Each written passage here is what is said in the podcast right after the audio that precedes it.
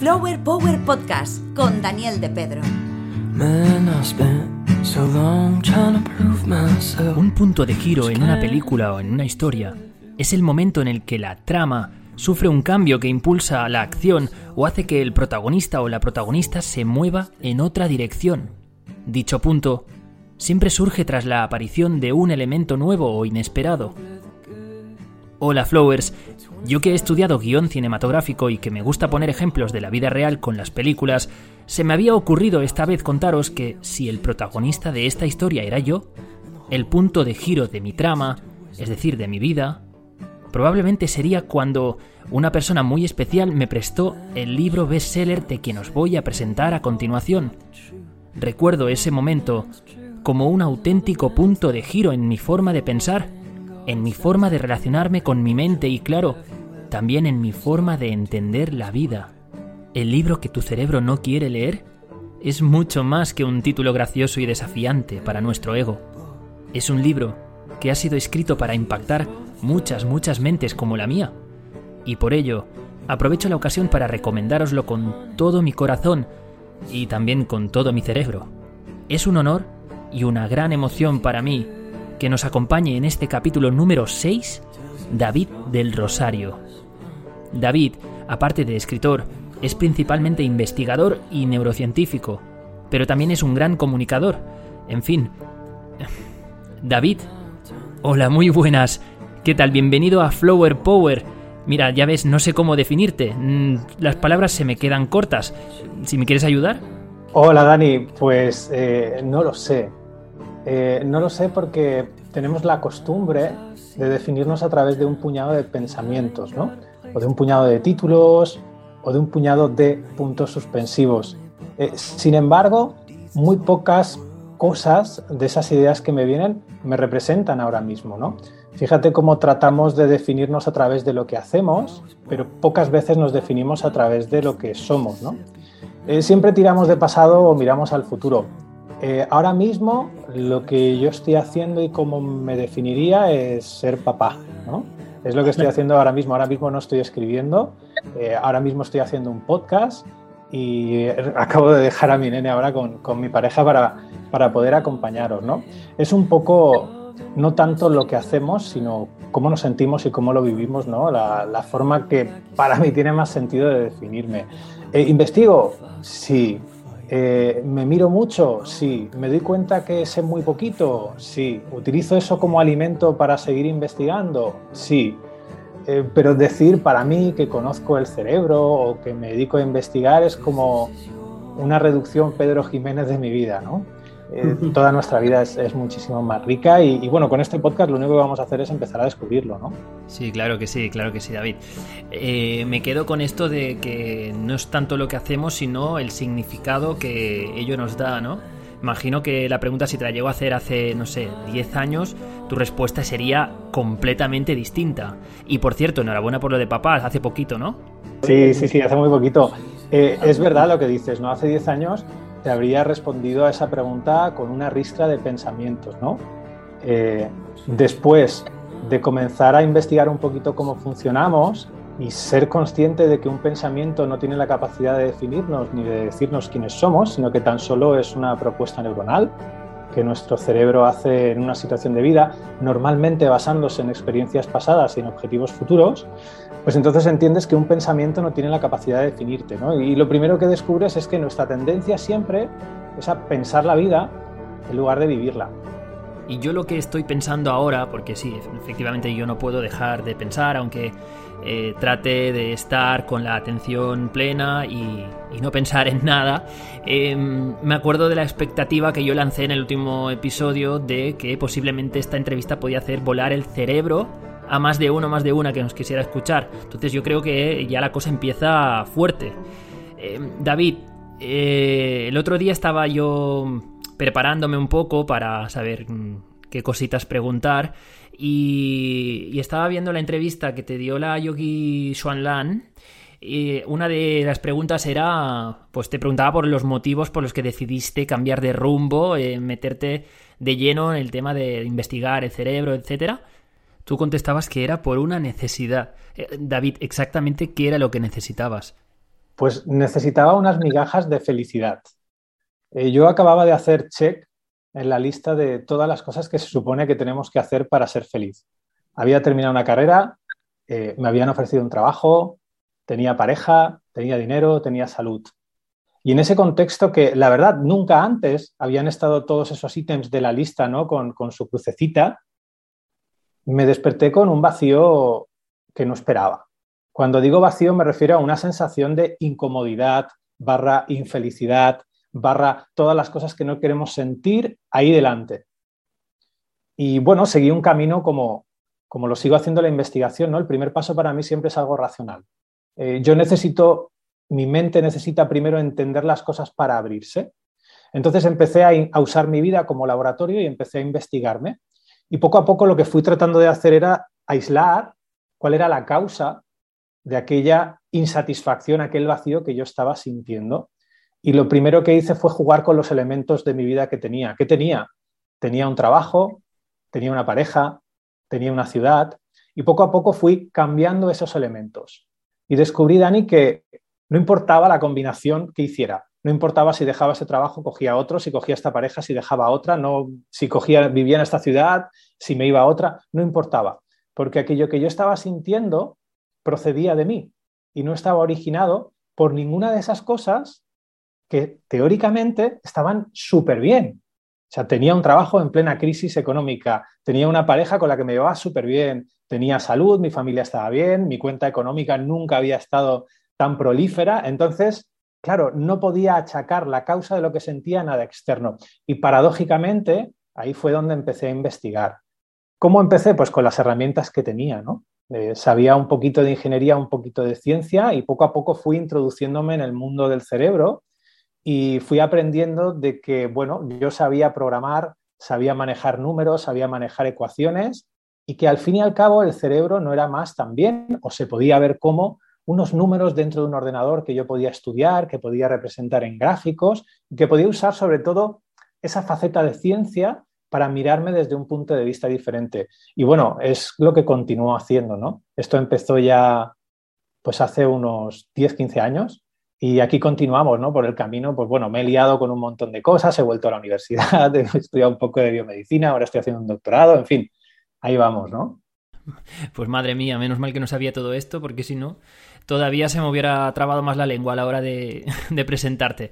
Em, ah, volviendo un poquito más sobre el concepto este del el vacío, hablabas de que es una, una, percepción ¿no? Eh, que le atribuye a nuestro cerebro no es una cosa objetiva en sí, que la experimentamos en un momento o no dado de la vida. Entonces, em, ¿consideras que gracias a este cambio que hiciste en el cual, em, pues, eh, a través de la curiosidad aprendiste más sobre, sobre el funcionamiento de, la mente, eh, gracias a esto ya no has vuelto a experimentar ese vacío? Lo he vuelto a experimentar. Eh, lo que pasa es que no le doy el mismo significado. Como tú muy bien decías ya en la pregunta, yo este vacío le estaba dando toda una connotación. Digamos que esta sensación que yo sentía, en realidad era un recipiente. Era un recipiente vacío, precisamente. ¿Y qué hago yo? Llenarlo de significado yo estaba dándole a esta sensación un significado, un significado negativo, un significado de que algo va mal, un significado de que no debería sentir esto, fíjate lo bien que me pasa, no hay una causa aparente. Yo le estaba dando este significado. Entonces, he vuelto repetidas veces a volver a sentir algo muy similar. Eh, sin embargo, ya no le doy el mismo significado. Cuando yo empiezo a sentir una, una sensación que es muy similar, ya no pienso que algo externo va mal y entonces ahí me doy cuenta, hace unos años me di cuenta de que no sabía sentir esa sensación, no quería sentirla, no sabía sentirla. Lo que convertía era mi vida en una receta mental para tratar de esquivar, de evitar eso que estaba sintiendo. Y entonces descubrí no solo que le estaba dando significado aquello que sentía, sino que no quería vivirlo. Entonces ahí fue donde emprendí un camino de aprender a sentir, porque descubrí que no sabía sentir, racionalizaba el sentir y lo hacía siempre con un fin.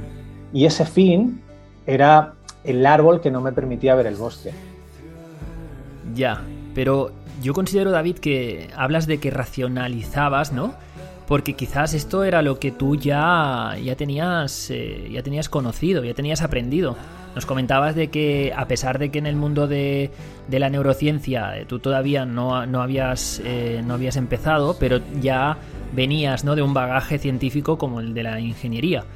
Entonces, esto comparado a una persona que no tenga ningún tipo de base científica, como por ejemplo yo, cuando yo empecé en, todo este, en el mundo del autoconocimiento, de la conciencia y tal, eh, es verdad que mi camino eh, precedente quizás sería desde el mundo de las artes escénicas, desde el teatro. Esto de hecho lo, lo explicó en, en, otro capítulo, en el Miego Yo, en el 2. Eh, claro, para una persona que no tenga mm, herramientas, no tenga un bagaje sobre el que basarse, em, ¿cómo, lo tendría que hacer? Porque... No necesitas nada.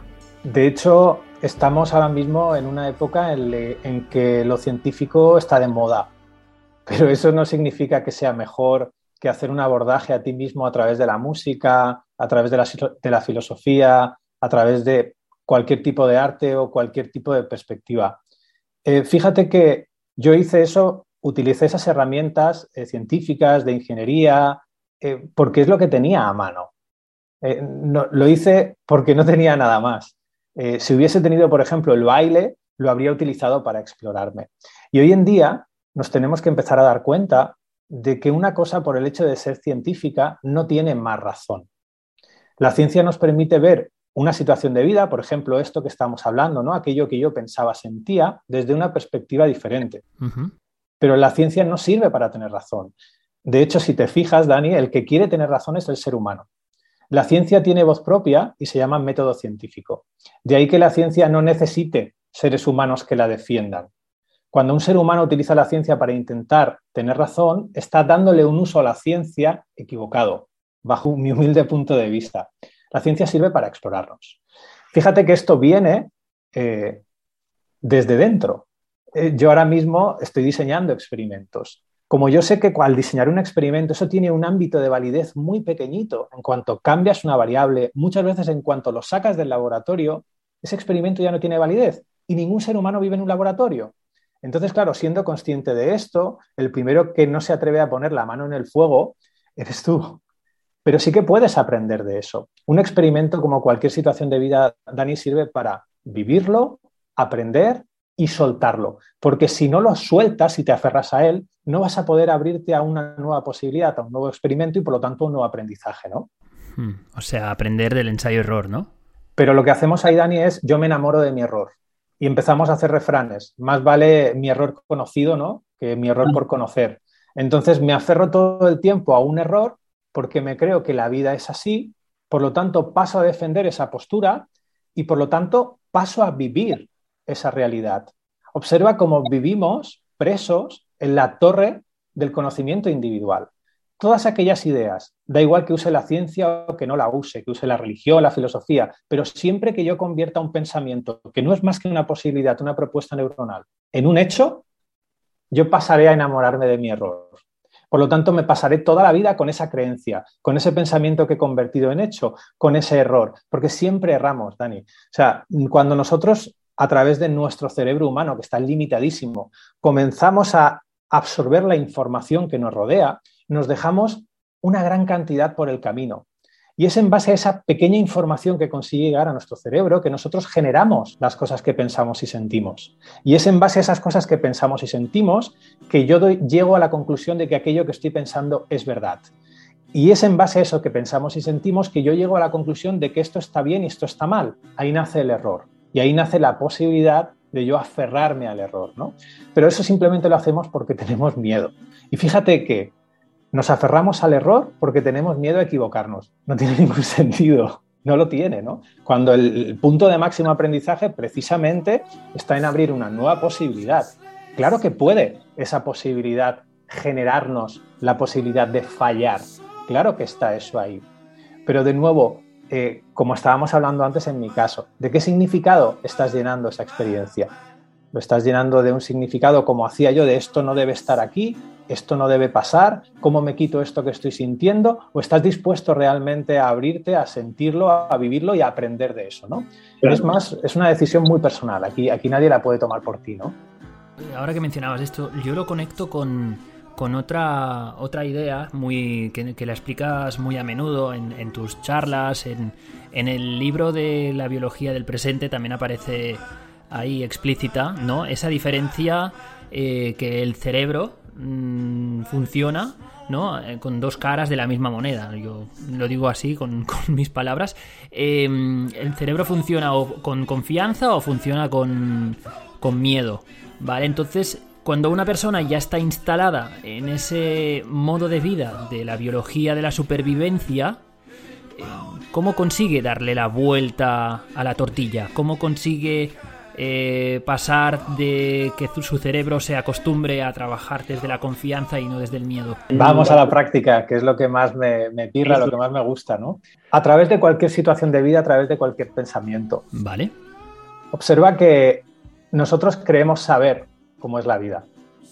Yo creo saber cómo es, porque tenemos unos recuerdos, porque tenemos también unas proyecciones hacia el futuro. Porque nos han educado así, ¿no? Sí, pero fíjate que hasta el hecho de nos han educado así es también solo una posibilidad.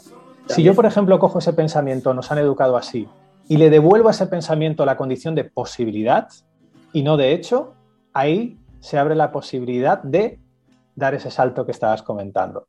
Es a través de cualquier pensamiento, es a través del cuestionamiento, es a través de reconocer, Dani, que en realidad no tenemos ni pajolera idea. O sea, no sabemos, no sabemos. Observa cómo es precisamente ese estado de ignorancia el que nos abre la puerta a dar el salto, a relacionarnos con la vida de una manera coherente con la forma de funcionar de mi cerebro. ¿Y por qué digo esto? Un pensamiento no es un hecho. Si hemos visto así rápidamente de que nuestro cerebro se deja la mitad de la información que nos rodea por el camino, y no es la mitad, es muchísima más, si con eso construimos y damos vida a los pensamientos y a las emociones, simplemente con esta pequeña reflexión yo ya puedo cuestionarme y decir, ostras, esto que estoy pensando es solo una posibilidad. Cuando yo empiezo a convertir las cosas que mi cerebro me propone en posibilidades y no en hechos, como este ejemplo que has puesto encima de la mesa de, bueno, pero nos han educado así, yo empiezo a abrir una posibilidad que nunca antes había abierto. Y empiezo a descubrir que no sé cómo es la vida de David, abriéndome a la posibilidad de, ostras, es que me han educado así, o ostras, es que esto es muy difícil, o ostras, es que cómo va a ser.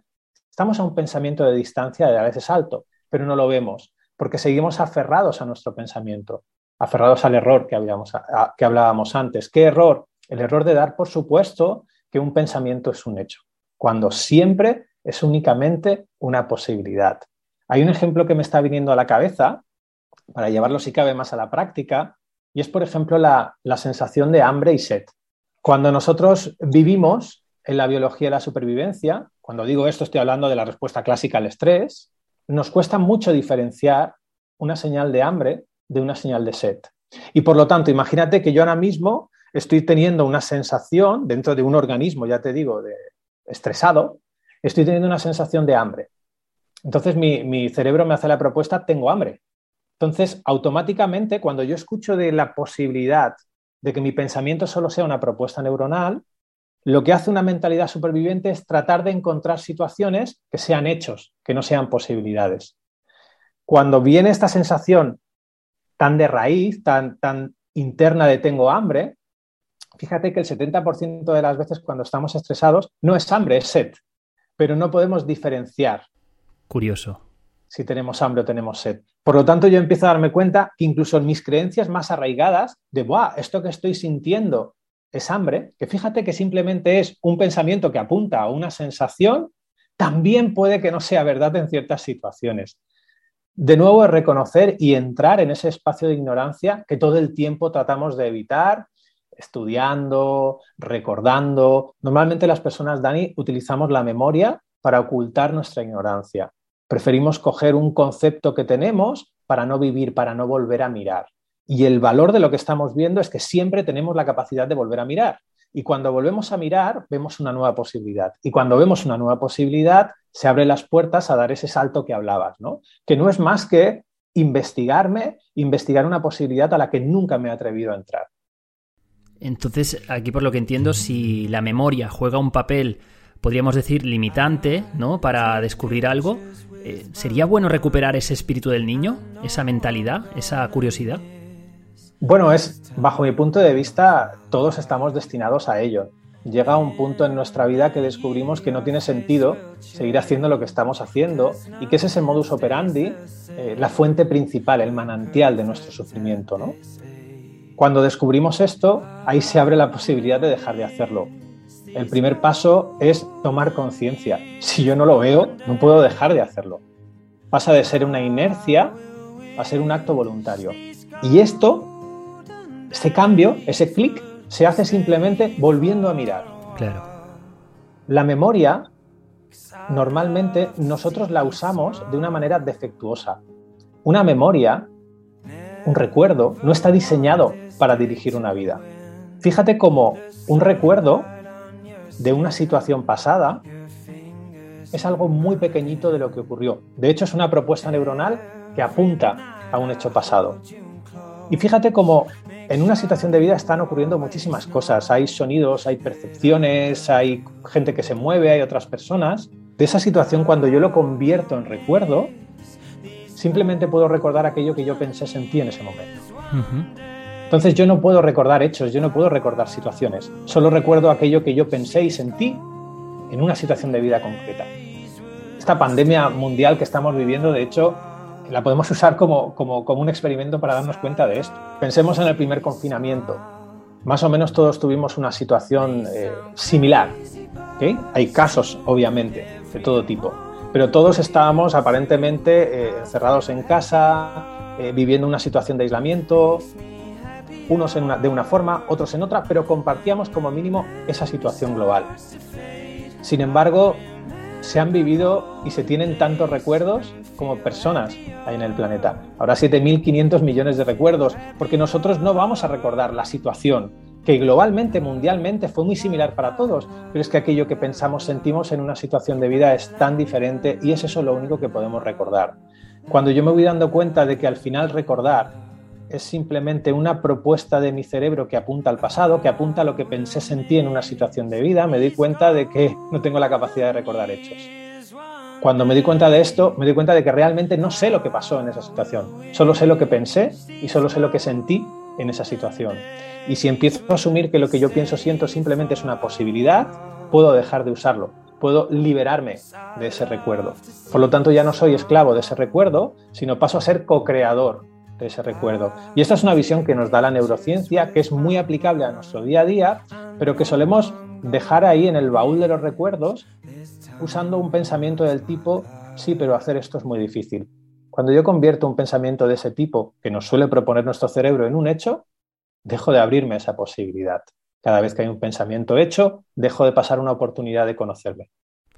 Aquí, en este sentido, me, me resuena bastante un, un tema que, que, seguramente nos podrás ampliar muchísimo mejor. Yo tengo apuntado aquí el tema de la neuroplasticidad, una definición mía que la tengo apuntada como un entrenamiento biológico para ser más felices. Es decir, que no sé si soy un poco entrometido aquí, eh, aventurándome ya con, con este concepto. Eh, según, según cuentas, el cerebro se puede moldear y consigo también los hábitos. Podemos eh, pasar de tener un hábito X a un hábito Z eh, a partir de ciertas repeticiones, etcétera. Sí, yo, también soy un entrometido, Dani. Eh, lo único que, bueno, quizá tengo más desfachatez, pero por el hecho de que te hayas leído un par de libros de neurociencia o te hayas presentado un examen, eh, no significa que yo tenga más idea de la vida que nadie que esté escuchando esto, ¿no? Sí, eh, también te digo que tenemos una idea de, plasticidad o neuroplasticidad equivocada. Eh, y digo esto porque pensamos que, por ejemplo, para cambiar algo de nuestra mente necesitamos muchos días, muchas semanas, ¿no? Y mucho esfuerzo y mucho repetir. Y aunque sí que es cierto que esto condiciona parte de la plasticidad, también hay, hay una serie de propiedades que no vemos, como por ejemplo la, la neurodegeneración, que es la capacidad de una neurona de realizar dos funciones diferentes. Nosotros tenemos la costumbre de dividir el cerebro, y no solo lo hacemos con el cerebro, lo hacemos con las personas, este me cae bien, este me cae mal, eh, este le gusta esto, a este le gusta lo otro, a este le gusta hacer deporte, a este no. pero tendemos también a clasificar desde una mente humana el cerebro. Y por lo tanto llegamos a conclusiones del tipo, esta parte del cerebro hace esto y esta otra parte del cerebro hace lo otro. Incluso esto muchas veces cuando investigamos se convierte en sesgo, porque luego no miramos a esas áreas que se suponen que no hacen esto y lo otro, cuando muchas veces también están echando una mano en una función cognitiva concreta. Y claro, cuando esto pasa y cuando empezamos a ver realmente que el cerebro no funciona con ideas humanas, sino que funciona con ideas de cerebro, y con mecanismos biológicos que no responden a las leyes que nosotros hacemos de la biología, sino que son las leyes de la biología las que tratan de describir más o menos, de construir modelos acerca de cómo funcionamos, te das cuenta de que las cosas no tienen por qué funcionar como pensamos. Y si llevamos esto al día a día, a la práctica, la persona que esté escuchando esto, vale, sí, pero ¿cómo puedo hacer? Primero descubrirás que las creencias limitantes no existen. Vaya. Que simplemente eso es una propuesta neuronal a la que nosotros le hemos dado la condición de hecho. Fíjate que para que las creencias limitantes existan, primero yo tengo que creer que existen. Claro, siempre es darle a un pensamiento la condición de hecho. Cuando yo me abro a la posibilidad de que una creencia limitante no exista, yo ya estoy viviendo ese cambio casi a tiempo real. De hecho, para que la plasticidad neuronal empiece a generarse a nivel de microcircuitos, yo no necesito días, necesito minutos, poniéndonos catastróficos horas, pero con que yo esté haciendo este gesto un rato, un día, ya van a haber cambios a nivel de microcircuito. Lo que ocurre es que normalmente nosotros no somos conscientes de, ese cambio que se está generando a nivel de microcircuitos porque nuestro cerebro, digamos, que cambia a saltos. Igual que tú no eres consciente que vas haciéndote poco a poco mayor, sino que de repente te miras en el espejo y dices, coño, estoy calvo. Y ahí dices, ¡pum! Me he hecho mayor. Tú no tienes la sensación de ir progresivamente haciéndote mayor. Esto pasa exactamente igual con los cambios que estás buscando en tu vida. Tú no tienes la sensación de progresión.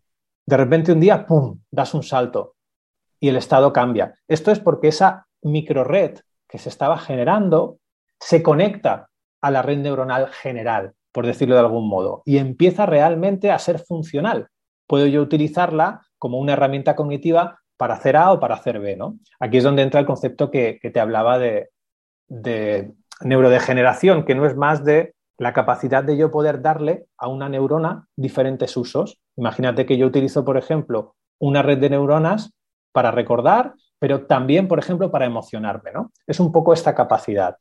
Y es que nuestro cerebro es mucho más increíble, Dani, de lo que, de lo que pensamos. ¿No dicen que conocemos solo un 10% del cerebro? Sí, bueno, eso siendo, siendo muy optimistas. Es que eh, las la primera limitación que tenemos a la hora de investigar el cerebro somos nosotros mismos. Y es que vemos la realidad a través de nuestros ojos. Y ya tenemos, aunque no nos demos cuenta, ya tenemos unas ideas que podemos explorar. Por ejemplo, yo tengo la idea de que un pensamiento es una cosa diferente a emoción. Porque un pensamiento, como yo la experimento, no como la experimenta, por ejemplo, una persona sordomuda, es una voz en mi cabeza. Las personas sordomudas, por ejemplo, hay algunos de ellos que experimentan, si saben hablar lenguaje de signos, experimentan como pequeñas manos que se mueven o pequeños labios que se mueven. Ellos no tienen acceso al pensamiento verbal como nosotros lo conocemos. Sin embargo, siguen siendo pensamientos igual. Cuando yo empiezo a descubrir esto, me doy cuenta de que hay muchas formas de pensamiento, pero nosotros lo que hacemos, nuestra realidad psicológica, es dividir.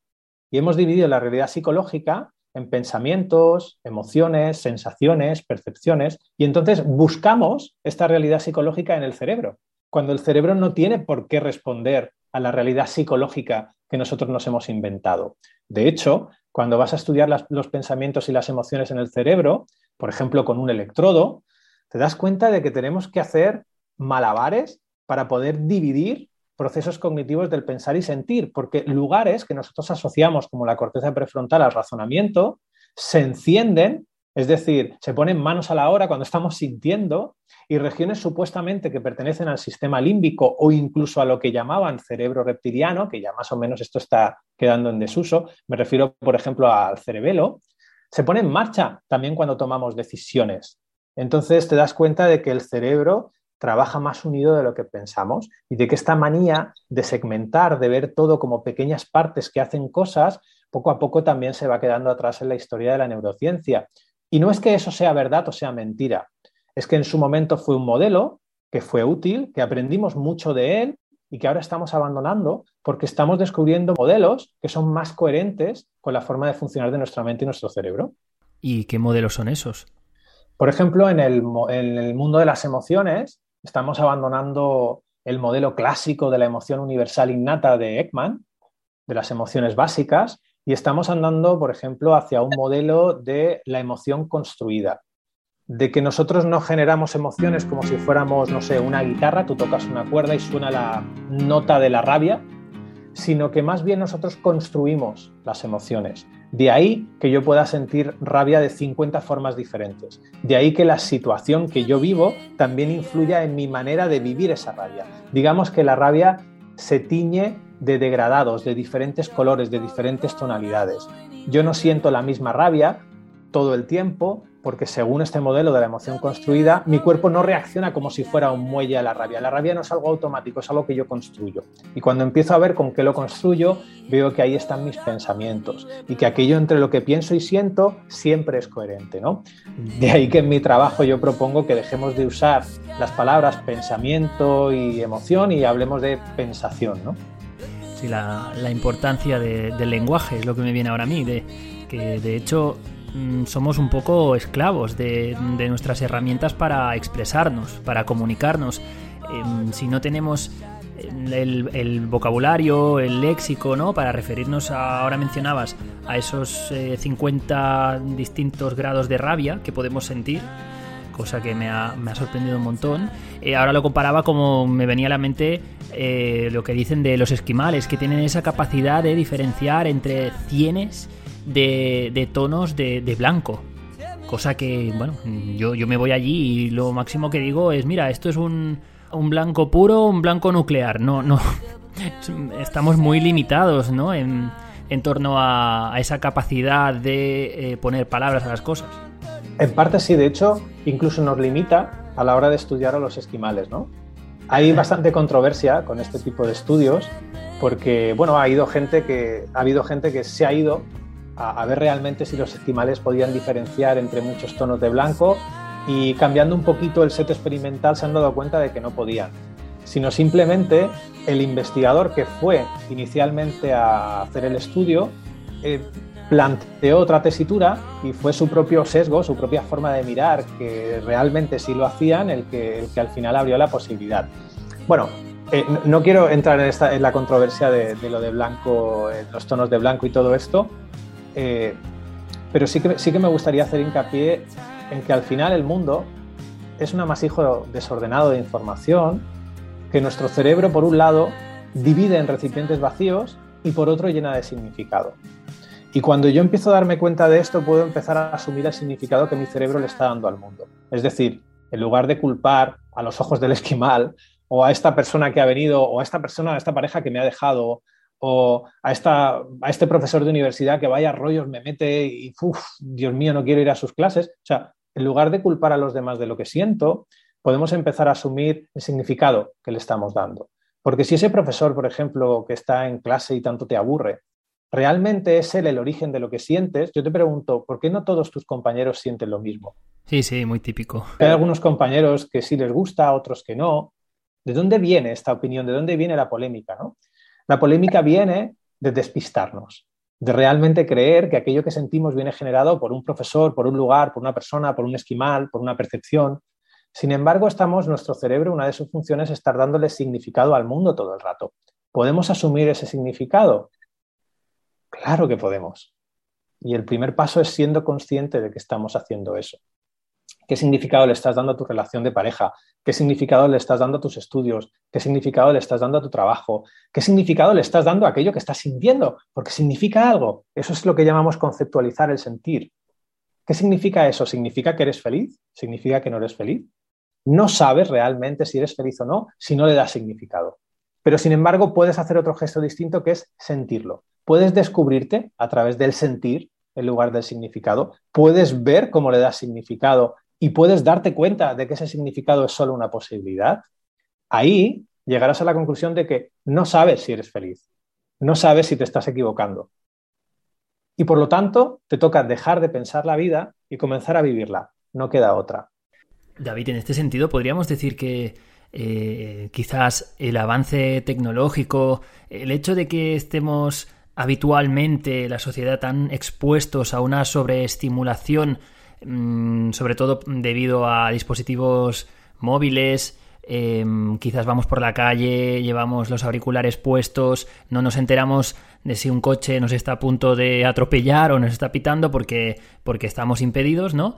Eh, ya si de por sí eh, decíamos que ya mm, es difícil poder conectar con la verdadera fuente de significado de las cosas porque ya tenemos nuestros filtros que antes apuntabas a nivel biológico, fisiológico, em, la tecnología todavía eh, lo tenemos ahí de por medio, ¿no? Podríamos decir en este sentido, como hipótesis mía, ¿eh? que el avance tecnológico nos ha llevado a vivir menos libres? Podría interpretarse así, Dani, te explico por qué. Es una hipótesis solo, ¿eh? Sí, sí, claro, claro. De hecho, eh, el que se piense que tiene entre manos algo diferente a una hipótesis es simplemente que no ha encontrado el experimento que la refute, ¿no? No quiere decir que sea verdad. Es posible que sea así, te explico porque cuando yo estoy viviendo una situación de vida, aquella herramienta que a mí me permite reconocer que mi pensamiento no es un hecho, sino una posibilidad, es la atención. Cuando yo no tengo atención, paso a ser víctima de lo que pienso. Mi cabeza es una lavadora, va a toda prisa, y yo no puedo decirle a mi cerebro si eso que me está proponiendo es útil para vivir esa situación de vida o no es útil para vivir esa situación de vida. Ese gesto se hace mediante la atención. Cuando yo presto atención sostenida a un pensamiento, yo le estoy diciendo a mi cerebro, hey cerebro, este pensamiento es útil para vivir este momento. Cuando yo no le presto atención sostenida, le estoy diciendo a mi cerebro, esto que me estás proponiendo no me sirve para vivir esta situación. En consecuencia, mi cerebro hace algo parecido a una estadística frecuencial. Es decir, él ve en un pensamiento cuántas veces ha sido útil en una situación y si la probabilidad de que vuelva a ser útil es muy elevada, me la vuelve a proponer. Y si es muy bajita, no me lo propone. Busca otro pensamiento. Claro. Así, relacionándonos con nuestros pensamientos, nuestro cerebro va sabiendo, va aprendiendo, lo vamos educando, ya te digo, normalmente inconscientemente, porque vivimos la vida sin saber cómo funcionamos, le vamos diciendo a nuestro pensamiento cuál es probablemente el más óptimo para vivir en cada situación de vida.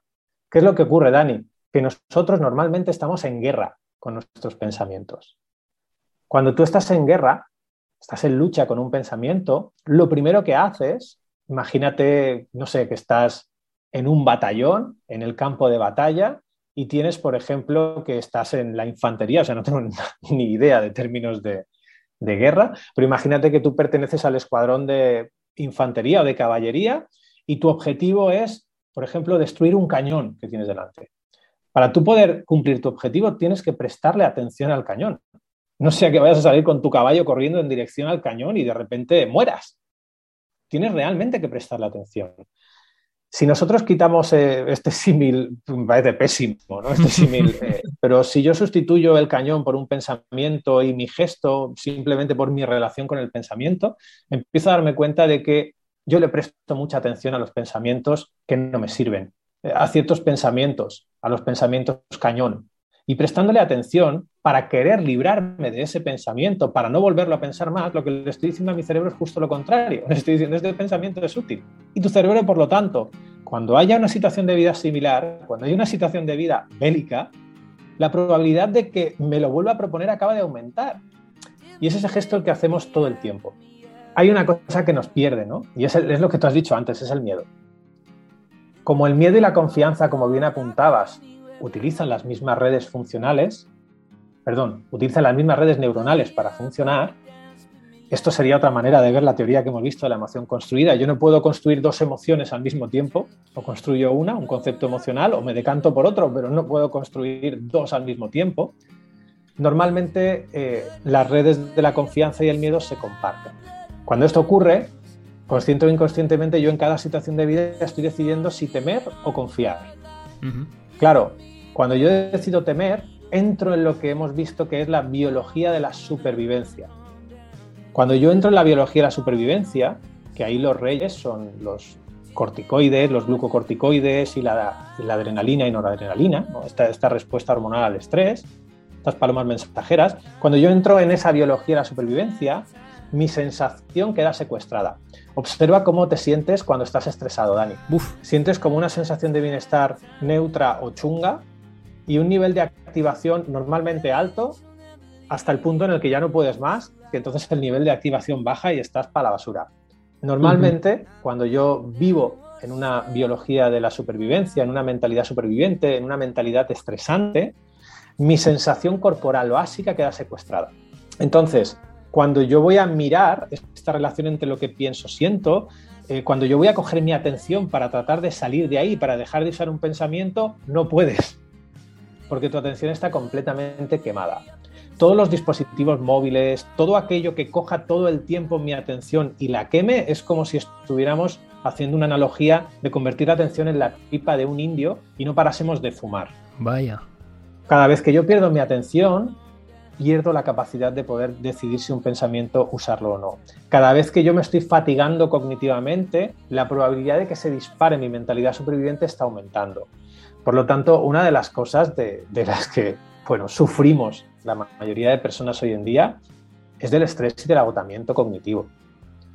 Lo primero que tenemos que hacer si queremos revertir todo esto es ponernos a nosotros en el principio de la lista, es empezar a mimarnos, es descansar. Y eso no es quedarte con el móvil y eso no es, por ejemplo, usar neurotóxicos de decir, me voy a tomar dos cubatas. Los neurotóxicos también aumentan la probabilidad de que la mentalidad superviviente emerja, ¿no? Y es que tenemos que empezar a conocernos, nos surge, Dani. Toma ya. Sí, sí. Eh, David, sí que había aquí una, última cuestión que te quería preguntar, aunque es verdad que ya por suerte parece que vamos dejando atrás, ¿no? El tema de la pandemia. Mm, ¿En qué medida consideras que los medios de comunicación, o si han habido algunos intereses detrás, han podido contribuir a que nosotros como sociedad em, percibiéramos Em, bueno, los contagios, el, sobrellevar eh, la, enfermedad o el virus, eh, en términos de confianza, miedo, ¿consideras que han tenido algún papel ellos en específico? A ver, en realidad no lo sé. Yo sé, Dani, cómo, cómo lo estoy gestionando yo y puede que haya alguna similitud entre cómo lo estoy gestionando yo y cómo lo está gestionando el resto del mundo, los medios, los gobiernos, los médicos, las doctoras, todo este tipo de cosas. ¿no? Y es que la pandemia no deja de ser una situación de vida, es decir, un recipiente vacío que cada persona llena de significado personal. Porque al final, vivamos la situación de vida que vivamos, tenemos que empezar a reconocer de que se trata de un recipiente vacío que cada persona está llenando de significado. Por ejemplo, yo soy una persona que no, no, llego a los 40 años. Por lo tanto, mi mentalidad, basándome en datos, podría decirme que yo no tengo por qué preocuparme de esto que está ocurriendo.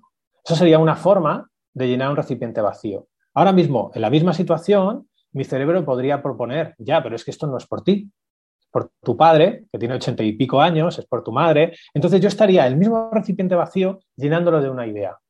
No hay una idea realmente que me lleve a descubrir cómo funciona mi mente y mi organismo. Pero tú utilizas lo que te resulta más útil. Sí, pero aquí, y, permíteme que terminemos con esto, porque esto genera confusión de que la herramienta de la utilidad no se puede usar si hay miedo, solo se puede usar si hay honestidad.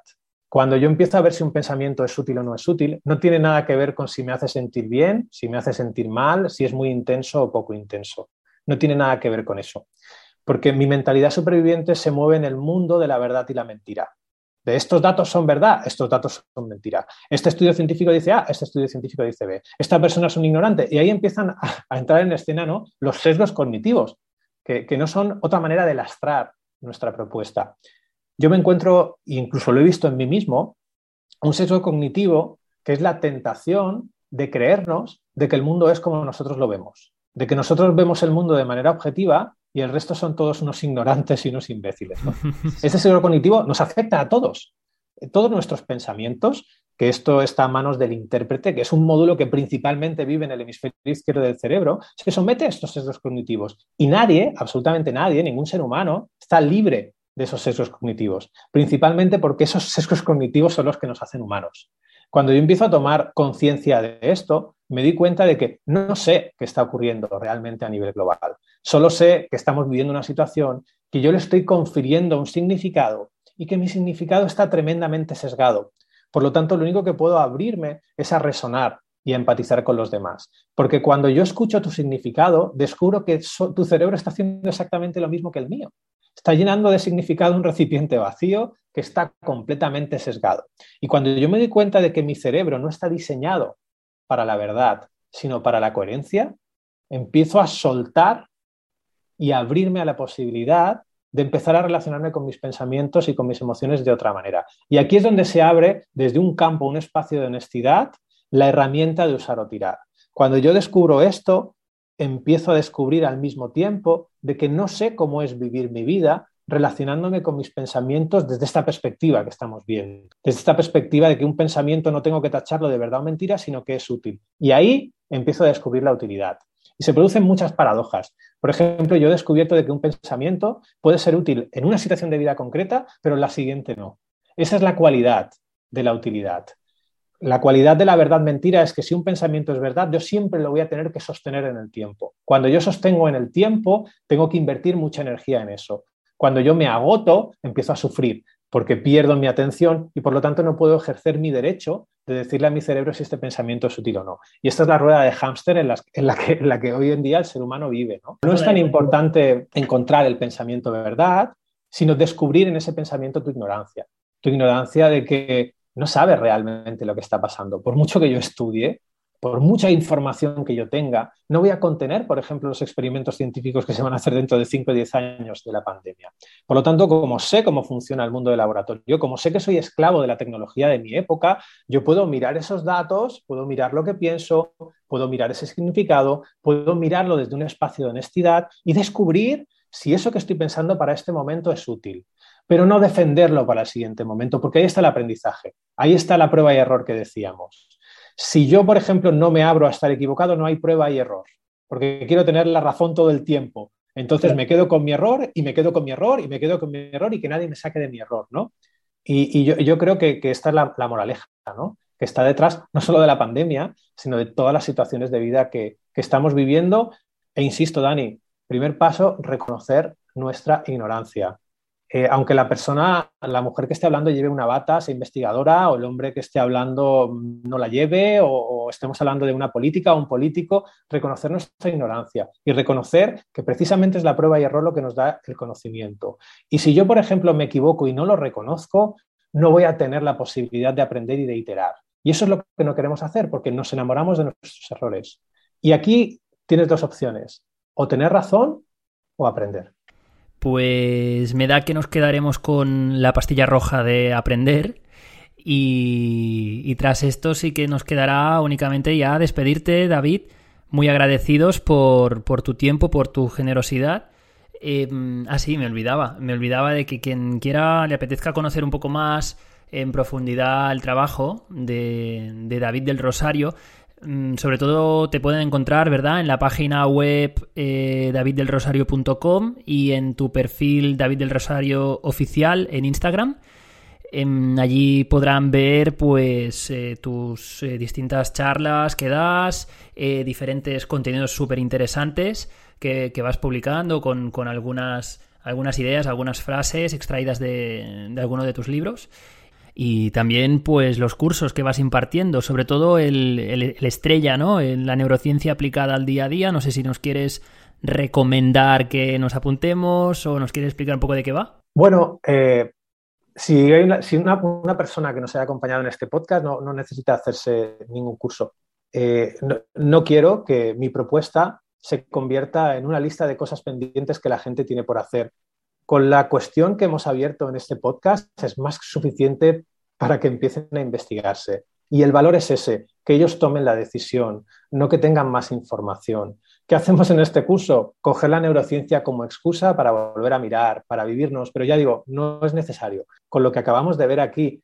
e insisto, esto también es gracias a tu generosidad de tener el gesto y hacer el movimiento, de poner a disposición de la gente esto, no hace falta nada más. Eh, olvídate del siguiente curso que quieres hacer, olvídate del siguiente libro que quieres leer. Tienes una vida, hay mil posibilidades. Ábrete a estar equivocado y disfruta del aprendizaje y abróchate el cinturón. Perfecto, David. Pues tomamos nota eh, de todos tus consejos, de la moraleja final y, y ahora ya sí, te agradezco muchísimo tu tiempo y espero que volvamos a vernos en otro momentito. Un abrazo virtual muy fuerte. Gracias Dani y muchísimas gracias de nuevo por, bueno, por compartir un trocito de la mente y por acercar la neurociencia al día a día de las personas. Decía William Shakespeare que no existe lo bueno o lo malo en tal cosa, sino que es el pensamiento humano, o ahora que lo sabemos, la propuesta neuronal, el que lo hace aparecer así.